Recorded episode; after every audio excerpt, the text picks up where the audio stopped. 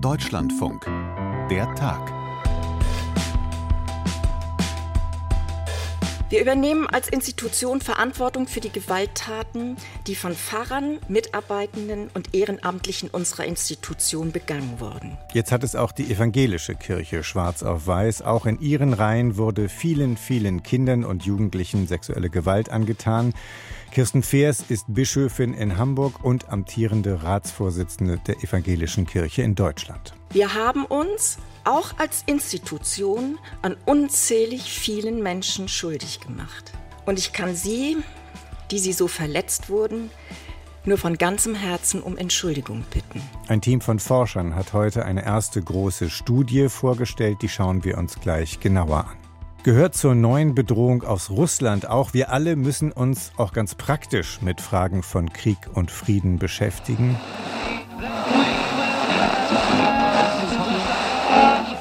Was das mit analogen Radios zu tun hat, am besten noch batteriebetriebenen, dazu mehr im zweiten Teil. Stichwort Wehrhaftigkeit. Das ist der Tag für diesen 25. Januar 2024. Ich bin Jasper Barenberg. Heute ist für die evangelische Kirche und für die Diakonie Deutschland ein rabenschwarzer Tag. Detlef Zander hat als Kind und Jugendlicher in einem evangelischen Heim sexuelle Gewalt erfahren. Für die Betroffenen ist es ein guter Tag, denn die Betroffenen warten seit Jahren, seit Jahren auf so eine Studie. Und mehr über diese Studie können wir jetzt von Christian Röther erfahren aus unserer Redaktion Religion und Gesellschaft. Grüß dich, Christian. Danke für den Besuch im Studio. Hi, ja gerne. Also du hast dir das heute alles angeschaut, du hast den Tag über das Thema verfolgt. Wir müssen vielleicht dazu sagen, die Studie ist viele hundert Seiten stark. Mhm, fast 900, ja. 900 Seiten, so, die konntest du natürlich noch nicht gänzlich lesen. Insofern versuchen wir uns an einer ersten Einschätzung. Und da wäre natürlich meine erste Frage, was hast du erfahren heute über das Ausmaß sexualisierter Gewalt in der evangelischen Kirche? Ja, es gibt ganz konkrete Zahlen in dieser Studie. Also bislang waren knapp 900 Fälle bekannt sexualisierter Gewalt im Kontext der evangelischen Kirche in der Bundesrepublik, also seit über 70 Jahren jetzt. Ähm, diese Zahlen wurden jetzt nach oben korrigiert. Das war aber auch im Grunde allen vorher schon klar, dass die jetzt höher sein würden. Die Zahlen sind jetzt 2225 Betroffene und 1259 mutmaßliche Täter, Täterinnen auch, aber nur zu 0,3 Prozent. Also fast alle Täter oder Tatverdächtigen sind Männer. Das sind aber da haben die Forscher darauf hingewiesen, die Forschenden auf keinen Fall die Gesamtzahlen, sondern es gibt viel mehr. Also es gibt natürlich Fälle, von denen niemand weiß, wo die Betroffenen womöglich niemanden davon jemals erzählt haben. Dann muss man auch davon ausgehen, dass Akten verschwunden sind. Dann gab es in ganz viele Akten keine Einsicht. Deswegen haben die Forschenden noch eine Hochrechnung gemacht, wo sie gesagt haben, die ist hochspekulativ und die kommt dann aber auf 9300 Betroffene und ungefähr 3500 Beschuldigte, ein Drittel davon Pfarrer, Vikare, also Geistliche der Kirche. Aber auch diese Zahlen, ja, das sind, das sind ein paar tausend Menschen jetzt, aber ja, es sind wahrscheinlich noch viel mehr. Man wird wahrscheinlich niemals konkrete Zahlen bekommen. Und das heißt auch, wenn die Rede davon ist, heute auch auf dieser Pressekonferenz, das sei jetzt die Spitze des Eisberges, ein Sogar ganz. Die Spitze der Spitze des Eisbergs Spitze der wurde Spitze. gesagt. Ja, genau. Die Spitze der Spitze heißt für uns übersetzt, aus verschiedenen Gründen kann der Anspruch gar nicht sein, dass man ein vollständiges Bild hat, sondern man hat einen ungefähren Eindruck über das Ausmaß für Menschen, Jugendliche, Kinder in der Obhut der evangelischen Kirche? Ja, man wird wahrscheinlich nie konkrete Zahlen bekommen. Die Gründe dafür habe ich eben schon genannt. Man weiß, es gibt tausende Fälle. Ähm, das ist das ist nicht wenig, das ist nichts, was die Kirche weiterhin kleinreden kann. Das wurde auch heute noch mehrfach gesagt und auch im Vorfeld von Betroffenen und auch anderen, die die evangelische Kirche da kritisieren, dass man lange so getan hätte, als sei das vor allem ein katholisches Problem und dann auch immer gesagt hätte, es ist natürlich auch ein gesamtgesellschaftliches Problem, aber es ist eben auch ein konkretes evangelisches Problem, ein Missstand in der evangelischen Kirche, auch dass es so lange nicht aufgearbeitet wurde.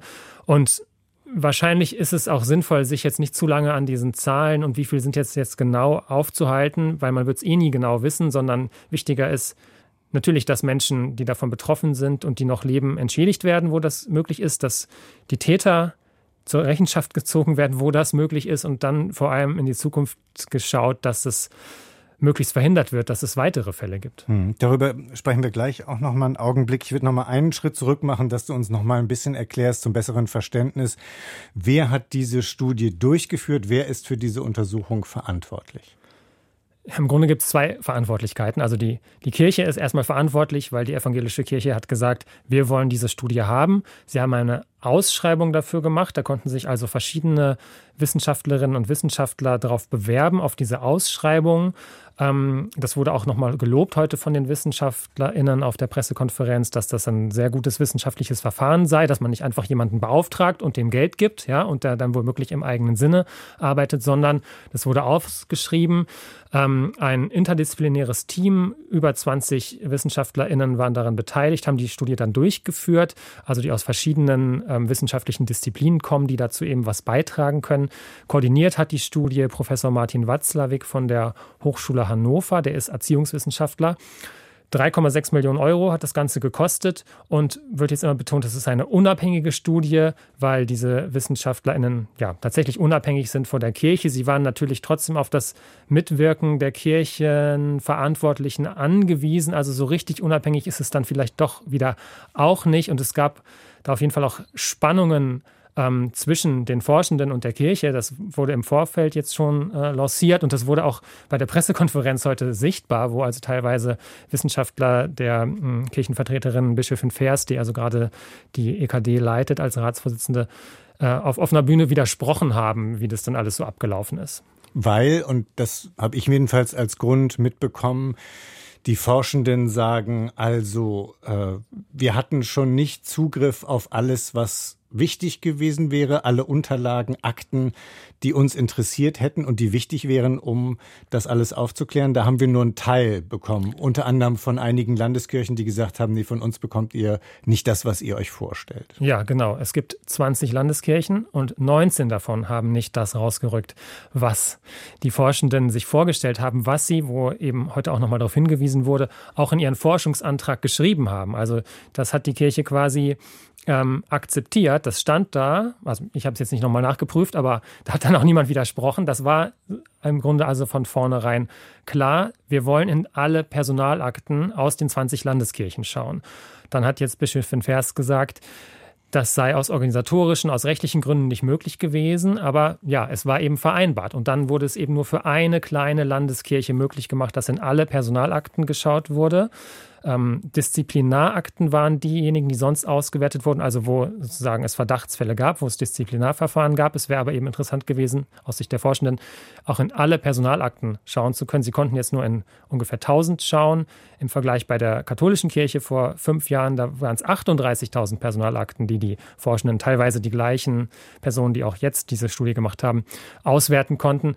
Und auf Grundlage, dass es nur so wenige Personalakten waren, die da ausgewertet werden konnten, ist dann auch diese Hochrechnung entstanden, die ich am Anfang erwähnt habe.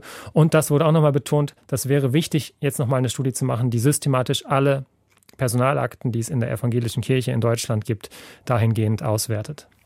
Wir haben äh, vorhin einen der Betroffenen gehört, Detlef Zander, den wir auch im Interview heute Morgen im Deutschlandfunk hatten. Und der hat gesagt, das ist wichtig, weil wir so lange schon darauf warten? Mit, warum warten Betroffene so lange schon auf diese Studie, auf dieses Signal oder anders gefragt, was haben die bisher erlebt? Also wohlwollend könnte man antworten, weil diese Studie eben Zeit braucht, weil die ne, qualitativ hochwertig werden sollte. Die hat jetzt drei, über drei Jahre gedauert.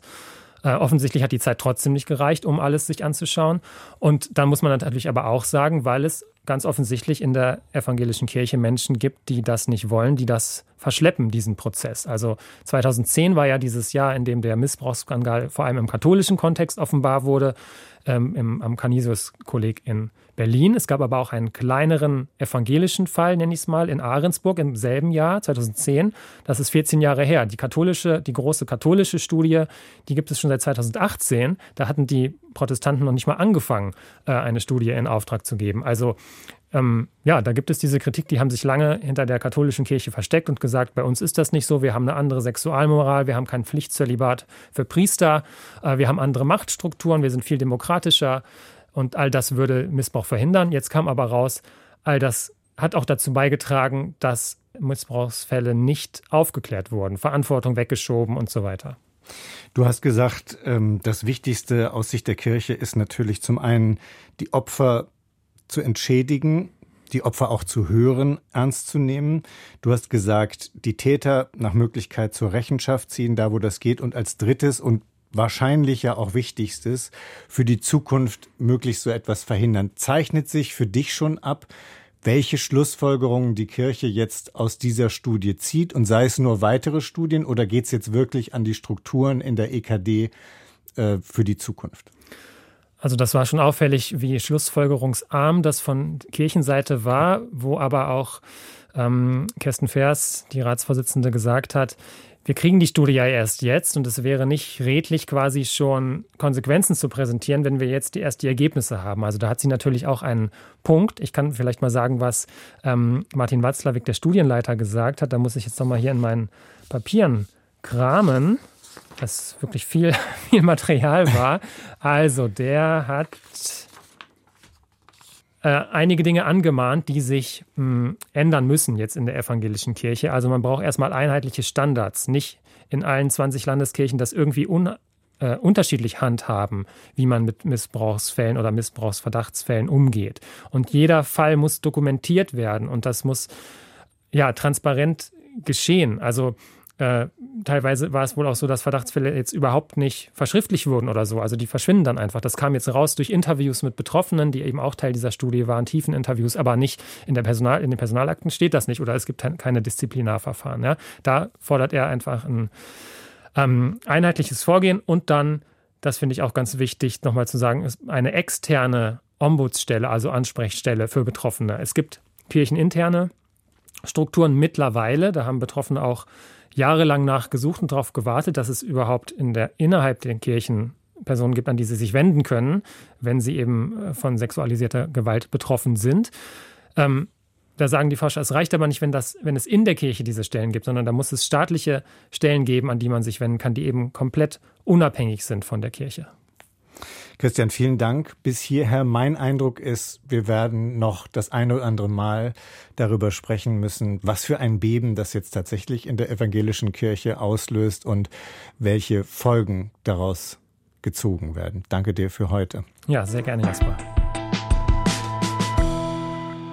we today announce the kickoff of Exercise Steadfast Defender 2024. US-General Chris Cavoli hören wir da, den Oberbefehlshaber der NATO-Truppen in Europa, wie er vor einigen Tagen in Brüssel das größte Militärmanöver der Allianz seit Jahrzehnten ankündigt. Steadfast Defender übersetzt in etwa standhafter Verteidiger. Das Szenario der Übung bis Ende Mai ein russischer Angriff auf das Bündnisgebiet. Der Hintergrund Russlands Angriffskrieg gegen die Ukraine versteht sich. Besonders aufgehorcht hat unser Korrespondent in Brüssel aber an einer anderen Stelle der Pressekonferenz. Da richtet der niederländische Admiral Rob Bauer Militärausschussvorsitzender der NATO, einen Appell an jeden und an jede von uns, das zu tun, was viele gerade offenbar in Schweden und in Finnland schon machen, nämlich Batterieradios zu kaufen, einen Wasservorrat anzulegen, Taschenlampen bereitzuhalten, um, so hat sich der Admiral dann jedenfalls ausgedrückt, die ersten 36 Stunden zu überleben. The fact that people buy a radio on batteries, that is great. you need to have water, you need to have a radio on batteries, and you need to have a flashlight on, on batteries to make sure that you can survive the first 36 hours. Die ersten 36 Stunden überleben. Harter Tobak. Jetzt ist Klaus Remme in Brüssel in der Leitung. Grüß dich, Klaus. Hi Jasper, hallo. Die Streitkräfte der NATO müssen sich auf eine neue konkrete Bedrohung einstellen, aber wir alle als Gesellschaft auch. Ist es das, was diesen Appell des NATO-Admirals da so bemerkenswert, so besonders macht? Ja, absolut war das so. Ähm, und man muss dieses, äh, diese paar Worte, die wir von Rob Bauer äh, gehört haben, einordnen in diese Pressekonferenz. Er hätte möglicherweise diesen Appell nicht von sich aus äh, an die Öffentlichkeit gerichtet. Da fragte eine Kollegin, in Schweden wird darüber diskutiert, ob man hier nicht übertreibt mit einer Diskussion vor der Möglichkeit eines drohenden Krieges. Da werden batteriebetriebene Radios gekauft und dann stieg er eben ein mit dem Satz, den wir gehört haben, der an sich wenn wir jetzt mal das Wort Überleben in den ersten 36 Stunden ein wenig kleiner schreiben, ja nichts Alarmierendes haben muss. Wir finden auf jeder Seite äh, zum Katastrophen- und Zivilschutz der Bundesregierung ganz ähnliche Empfehlungen. Da geht es dann nicht um Krieg und Frieden, sondern da geht es möglicherweise um Naturkatastrophen. Aber dass es in jedem Fall sinnvoll ist, im Haus ein batteriebetriebenes Radio oder ein Kurbelradio zu haben, einen Wasservorrat, eine Taschenlampe, das an sich äh, hat mich hat mich nicht aufgeschreckt. Ich fand es bemerkenswert, mit welcher Wortwahl er eingeleitet hat. Und das war eben die Frage eines Krieges und die Konsequenzen nach dem russischen Überfall auf die Ukraine. Und so sagte Bauer, militärisch habe man auf diese veränderte Lage reagiert, äh, aber gesellschaftlich sei noch nicht in dem Maße Bewegung entstanden. Und er wollte ein Bewusstsein dafür schärfen, dass ein Krieg und auch eine drohende Auseinandersetzung äh, die ganze Gesellschaft angeht. Mhm. Das klingt ein bisschen ja auch nach dem, was wir in den vergangenen Wochen, in den vergangenen Monaten, möchte ich sagen, ja auch von Verteidigungsminister gehört haben, von Boris Pistorius, wenn er davon spricht, wir müssten wieder kriegstüchtig werden. Viele fanden das auch sehr übertrieben auf eine Art oder sehr provokant. Ist es das ähnliche, der ähnliche Hintergrund, vor dem äh, Boris Pistorius da spricht? Also, dass die Gesellschaft sich mehr mit der Frage von Krieg und Frieden auseinandersetzen muss, diese Bedrohungen ernst nehmen? Ja, ich glaube, äh, das ist so. Und diese Anzeichen für eine solche Diskussion, zumindest dafür, dass verantwortliche Regierungspolitiker im Westen eine solche für notwendig halten, die verdichten sich meiner Ansicht nach von Woche zu Woche. Äh, Boris Pistorius und Rob Bauer haben in der Hinsicht ja eines gemein. Äh, sie wollen hier kein, keine alarmistische Stimmung auslösen, sondern sie plädieren für einen Mentalitätswandel nach einer sehr, sehr langen Zeit des Friedens. Und wenn ich sehr, sehr lange sage, dann sitzen Pistorius und, äh, und Bauer beziehungsweise Schweden und Deutschland hier jetzt nicht in einem Boot. Man muss sich überlegen, dass äh, das zukünftige Mitglied der NATO, Mitglied Nummer 32 Schweden, seit über 200 Jahren in Frieden lebt. Das führt zurück in das frühe 19. Jahrhundert. Und insofern ist das eine Diskussion, die gerade in, in Schweden äh, vorangetrieben wird, dass man darauf hinweist, dass Regierungspolitiker darauf hinweisen, dass Frieden keine Selbstverständlichkeit ist, eine Lektion, die möglicherweise nicht nur in Schweden gehört werden muss, sondern auch in Deutschland gelernt werden muss. Und was die NATO-Erweiterung selbst angeht, da gibt es in diesen Tagen eben die Entscheidung des türkischen Parlaments, die Zustimmung. Ist das ein wichtiger Schritt voran auf diesem Weg, dass auch Schweden nun 32. Mitglied bald werden kann, offiziell? Es ist äh, zunächst einmal ein klar, eine klare Konsequenz äh, des russischen Überfalls, denn es vergingen nur wenige Monate und dann äh, gaben sowohl Finnland wie auch Schweden eine sehr, sehr lange grundsätzliche Haltung der Blockfreiheit auf, bewarben sich, weil sie schlicht äh, das geostrategische Umfeld in nächster Nachbarschaft als zu bedrohlich empfanden. Insgesamt stärkt es die Allianz, das ist, glaube ich, keine Frage, denn äh, hier geht es ja um Staaten, die praktisch Sicherheit als zusätzlichen Beitrag reinbringen. Da sind moderne Streitkräfte, bestens bekannt bei der NATO, in Strukturen, auch wenn sie kein Mitglied waren, doch eingebunden. Äh, da sind westliche Demokratien, die sind wirtschaftlich stark und insofern ist das ein starkes Plus dass es jetzt etwas länger gedauert hat. Ich glaube, wenn es denn in einem Jahr soweit ist und wir werden zurückblicken, dann wird man sagen, verglichen mit allen anderen, mit den meisten anderen Beitrittskandidaten sind Finnland und Schweden immer noch schnell aufgenommen worden. Mhm. Schweden ist ja auch dabei, wenn es jetzt eben diese große, das große Militärmanöver gibt, eine Übung so groß, wie es sie seit Jahrzehnten nicht mehr gegeben hat. Auch das ein ganz klares Signal an Russland. Wir nehmen das imperiale die imperiale Machtentfaltung Russlands sehr ernst und wir wappnen uns dafür. Da können wir auch gleich schon wieder den Bogen schlagen, dass äh, es eben nicht so ist, dass eine dauerhaft andere Welt äh, äh, entstanden ist seit Ende des Kalten Krieges, sondern wir gehen zurück in eine Zeit, wenn wir uns dieses Großmanöver anschauen, die älteren Semestern wie mir wohl bekannt sind, dass wir über Übungen reden äh, mit äh, fast 100.000 Soldaten, dann, wenn wir das vergleichen zu Übungen im Kalten Krieg, dann äh, würde ich sagen, die Übung, die jetzt beginnt, äh, ist so groß, dass man bis ins bis ins, ich schaue hier gerade, bis ins Jahr 1988 zurückgehen muss, als 125.000 Soldaten beteiligt waren. Und wir werden möglicherweise viele von uns Dinge sehen, die äh, damals sehr vertraut waren. Bundeswehrkonvois oder Militärkonvois auf deutschen Autobahnen. Denn es geht ja bei dieser Großübung um eine, in erster Linie um eine Kräfteverlegung an die Ostflanke der NATO. Das hat jetzt ganz früh begonnen mit einer transatlantischen äh, Verlegung von Kräften von Nordamerika nach Europa und wird dann ab Mitte Februar tatsächlich dann auf Landwegen äh, und auf Bundesautobahnen äh, seinen Niederschlag finden. Mhm. Sprechen wir ein bisschen über den Hintergrund, vor dem jetzt unter anderem auch dieses große Manöver startet für die nächsten Wochen bis Ende Mai dann da habe ich im Kopf wachsende Sorgen, äh, dass die Ukraine gerade immer weiter in die Defensive äh, kommt, wachsende Sorgen, dass sie nicht genug Munition hat, um sich zu verteidigen. Die Europäische Union hatte anderes versprochen, kann aber nicht liefern, absehbar. Und dann lese ich, die NATO bestellt für 1,1 Milliarden Euro jetzt Hunderttausende von einer bestimmten Granatengröße merkt man auch da, die Sorgen wachsen und die NATO, die Europäische Union, sie müssen neue Antworten finden? Ja, das ist so. Diese Allianz, die schüttelt sich, die schüttelt sich äh, spätestens seit dem Februar 22, aber auch davor hat man ja reagiert. Wir dürfen ja nicht vergessen, dass die Ukraine seit 2014 in einem Krieg ist und sich die NATO seitdem äh, geändert hat. Und ich will jetzt aber auch gar nicht sagen, dass diese Manöver, über die wir gerade gesprochen haben, nur ein Ausdruck sind einer äh, eskalierenden Situation. Nein, äh, die NATO würde auch üben, wenn es den Ukraine-Krieg nicht geben würde.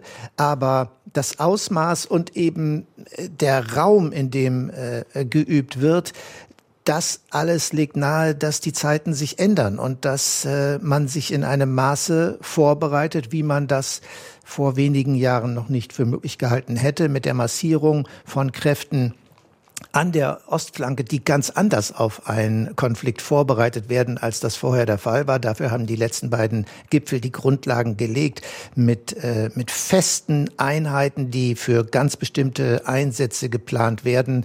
Wir haben das in Madrid als, äh, als grundsätzlichen Beschluss erlebt. In Vilnius wurden schon Aktionspläne verabschiedet und diese werden jetzt Stück für Stück umgesetzt. Zum Bild gehört auch, was sich gerade in den Vereinigten Staaten abspielt bei den Vorwahlen der Republikaner im Vorfeld der Präsidentschaftswahlen. Zwei Siege von Donald Trump in zwei äh, Bundesstaaten in den letzten Tagen. Der Eindruck, dass er mit großen Schritten auf dem Weg ist zur abermaligen Nominierung zum Kandidaten. Was löst das bei NATO und Europäischer Union im Moment aus? Ist man auf dieses Szenario schon eingestellt, denn es heißt allenthalben, das wird gravierende Folgen unter anderem für die Allianz und für die Ukraine haben. Ja, Jasper, ich meine, du merkst wahrscheinlich auch, während wir reden, wir sammeln hier so Mosaiksteinchen, ja, und diese Mosaiksteine sind sind äh, jedes für sich möglicherweise nicht nicht aussagekräftig, aber fügt man sie alle zusammen, dann sieht man, dass Zeiten anbrechen, die ungemütlich werden, insbesondere für die Europäer in der westlichen Allianz. Es ist ihr Krieg vor der Haustür. Sie müssen mit dieser Bedrohung in erster Linie leben, vor allem dann, wenn ein Donald Trump, sollte er ins Weiße Haus äh, kommen, erneut ins Weiße Haus kommen, signalisiert, dass es äh, ein Ende hat mit dem Ausmaß von Solidarität, mit dem Ausmaß von Unterstützung, von Truppenpräsenz, auch von finanzieller Unterstützung innerhalb der NATO. Und dann rede ich noch gar nicht von einer grundsätzlichen Infragestellung einer Mitgliedschaft, sondern nur einer sagen wir mal, ähm, einer Kritik, wie wir sie von ihm ja auch in der ersten Amtszeit schon gehört haben, die dahin geht, dass die Europäer ihren Teil der Last im Bündnis schultern. Mhm. Und wenn ich jetzt den Bundeskanzler noch mit ins Spiel bringe, der in diesen Tagen ja auffällig oft, wie ich finde, betont, wie viel die Bundesrepublik leistet für die Unterstützung der Ukraine, erwähnt die sieben Milliarden, die für dieses Jahr äh, eingeplant sind und dass es sich um eine Verdoppelung der Mittel handelt. Dann gibt es gelegentlich Hinweise auf andere europäische Partner, die doch bitte nochmal nachschauen sollen, ob sie nicht noch mehr machen können. Kann man das so interpretieren, dass auch Olaf Scholz klar ist, wie du gesagt hast, die Zeiten werden ungemütlicher und die Herausforderungen, die Anforderungen an die Europäische Union werden in jedem Fall größer werden? Ja, das ist so. Olaf Scholz ist sich dessen bewusst und er weiß, dass er in Zukunft sehr viel mehr äh, Geld ausgeben wird. Und das gilt nicht nur für ihn, das gilt auch für einen möglicherweise nachfolgenden anderen Bundeskanzler, eine Bundeskanzlerin, als das bisher der Fall ist. Wir kennen die Diskussion um das Zwei-Prozent-Ziel. Wir kennen äh, die, äh, die Ausgaben des Sondervermögens in Höhe von 100 Milliarden als unmittelbare Konsequenz auf den Kriegsausbruch. Und wir wissen inzwischen, dass diese 100 Milliarden durch unterschiedliche Faktoren nicht ausreichen werden, um angemessen auf äh, diese veränderte Bedrohungslage zu reagieren. wenn wir zurückschauen in die Zeiten äh, des, des Kalten Krieges, dann muss man sagen, in den 60er Jahren bis in die frühen 80er hinein, über einen sehr langen Zeitraum lag der Verteidigungshaushalt äh, anteilig gemessen nie unter drei Prozent. Er betrug, ich habe gerade mal nachgeschaut, 62, 1962 viereinhalb Prozent, 1963 fast fünf Prozent. Und dann ist das in den 90er Jahren bis 2005 langsam runtergegangen. Das war die sogenannte äh, Friedensdividende. Da lag es dann bis 2005 runter bei einem Prozent. Jasper, das war der Tiefpunkt, wenn man so sagen will der Verteidigungsausgaben und wie schwierig es wurde, aus diesem Finanzierungsloch für die Bundeswehr wieder herauszubekommen, das sehen wir eigentlich bis in den heutigen Tag, wo um die zweite Stelle nach dem Komma gekämpft werden muss, ob man 1,3, 1,4, 1,5 Prozent erreicht. Jetzt haben wir diese 100 Milliarden. Das rettet uns möglicherweise für ein äh, paar Jahre, zwei, drei, vier Jahre innerhalb der Allianz und dann stehen wir wieder, so sieht im Moment die Planung aus, vor einem gewaltigen Milliardenloch, von dem kein Mensch weiß, wie es gestopft wird. Und dann noch zum Schluss der Versuch, den Bogen noch einmal zu schlagen, wenn du von dauerhaft höheren Verteidigungsausgaben sprichst. Meine Frage, traust du Deutschland, traust du der Bundesrepublik zu, unserer Gesellschaft, dass sie dafür die politische Zustimmung geben wird und dass das ein Teil des Mentalitätswandels sein muss, der uns jetzt ins Haus steht? Ich bin da unsicher. Also wenn wir schauen, äh, die, die Unterstützung für die Ukraine in Umfragen hält an, äh, hält erstaunlich stark an. Auch die Unterstützung für das 2% Ausgabenziel ist da. Ich sage, es reicht nicht, es wird nicht reichen. Wie es danach aussieht, wenn andere Summen abgefragt werden, vermag ich nicht zu beurteilen. Aber ich erinnere mich ein bisschen daran, 2013, 2014, als da eine neue Bundesregierung äh, ins Amt kam, Jasper. Da gab es eine, eine konzertierte Aktion äh, bei der Münchner Sicherheitskonferenz, dass um die Frage ging, äh, ist Deutschland bereit, muss Deutschland stärker Verantwortung nehmen in der Welt, stärkere Verantwortung? Und äh, das wurde Jahr für Jahr abgefragt und auch im Umfeld äh, des damals schon eskalierenden Konflikts in der Ukraine haben wir gemerkt, dass die Zahl derer, die sagen, ja, da muss etwas passieren, wir müssen hier nicht äh, am Spielfeldrand stehen, in Anführungszeichen, sondern Verantwortung übernehmen. Das hat sich alles nur sehr, sehr langsam nach oben bewegt, ist dann zeitweilig auch wieder runtergegangen. Das heißt, äh, die Bemühungen, hier ein gesellschaftliches Bewusstsein zu schaffen, äh, das Verteidigungs Ausgaben in einem ganz anderen Maße unterstützt. Das ist ein sehr schwieriges Unterfangen. Und dann haben wir noch gar nicht darüber geredet, was eigentlich ist, wenn wir äh, uns nicht mehr auf den Nuklearschirm, den die USA seit Jahrzehnten für uns aufspannen, verlassen können. Dann stellen sich Fragen, die wir ja auch in den letzten Tagen immer wieder in einer aktuellen Diskussion haben. Brauchten die Europäer eigene Atomwaffen? Verlässt man sich hier auf Frankreich und auf Großbritannien? Wenn man das tut, welche Fragen müssen neu besprochen werden? All das dürfte in Deutschland eine gewaltige politische Probe sein. Das war der Tag für diesen 25. Januar 2024. Danke an meine Kollegin Sisi Hartneck für die tolle Unterstützung. Ich bin Jasper Barenberg und tschüss.